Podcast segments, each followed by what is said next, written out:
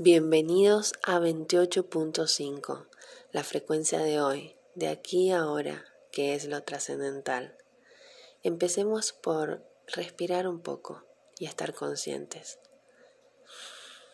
¿Qué sentís en tu cuerpo, en el alma, cuando la mente se acalla un poco?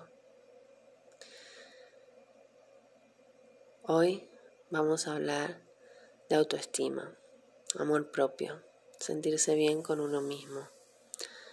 ¿Te sentís bien con vos? ¿Te amás incondicionalmente, sin importar las opiniones externas? ¿O tu amor es condicional?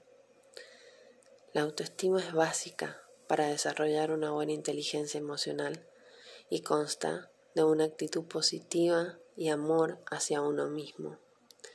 Pero, ¿cómo se logra?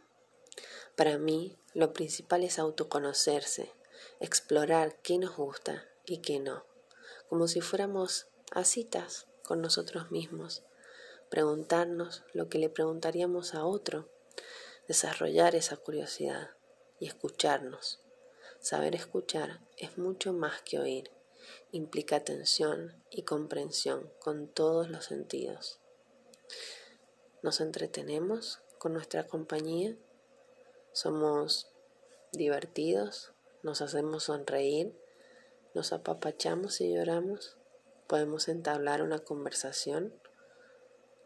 Saber cómo nos sentimos es principal. Detectar una emoción, descubrir qué la causa, saber gestionarla, expresarla de forma asertiva. ¿Sabían que la asertividad se define como la habilidad de expresar nuestros deseos de una manera amable, franca, abierta, directa y adecuada, logrando decir lo que queremos sin atentar contra los demás, en este caso contra nosotros mismos. Estuve leyendo sobre el tema y vi algo curioso. Decía así, hacer actividades que fomentan nuestra sensación de autoeficacia yo creo que sentirse capaz es importante. Saber lo que nos gusta va a ayudar en esto, porque vamos a realizar actividades con placer y con la práctica las haremos bien, poco a poco. Darnos ese tiempo para aprender y disfrutar del proceso es primordial. También sabemos que el humor es una buena forma de tomarse la vida, siempre y cuando no sea autodestructivo. A veces usamos el sarcasmo y nos llega a lastimar. Hay personas que bromean, entre comillas, con sus falencias o lo que perciben como tales y están fomentando sin darse cuenta un discurso dañino y doloroso. Hay veces que lo hacen para adelantarse a burlas ajenas porque creen que así va a doler menos. Pero el discurso hacia uno mismo o de uno mismo con otros puede fortalecer o quebrar nuestra autoestima.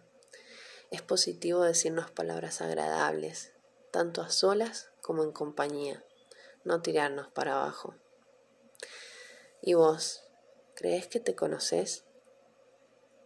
¿Te gustaría hacerlo? ¿Cómo vas a empezar? Los leo en mi Instagram, nailub28 con Y.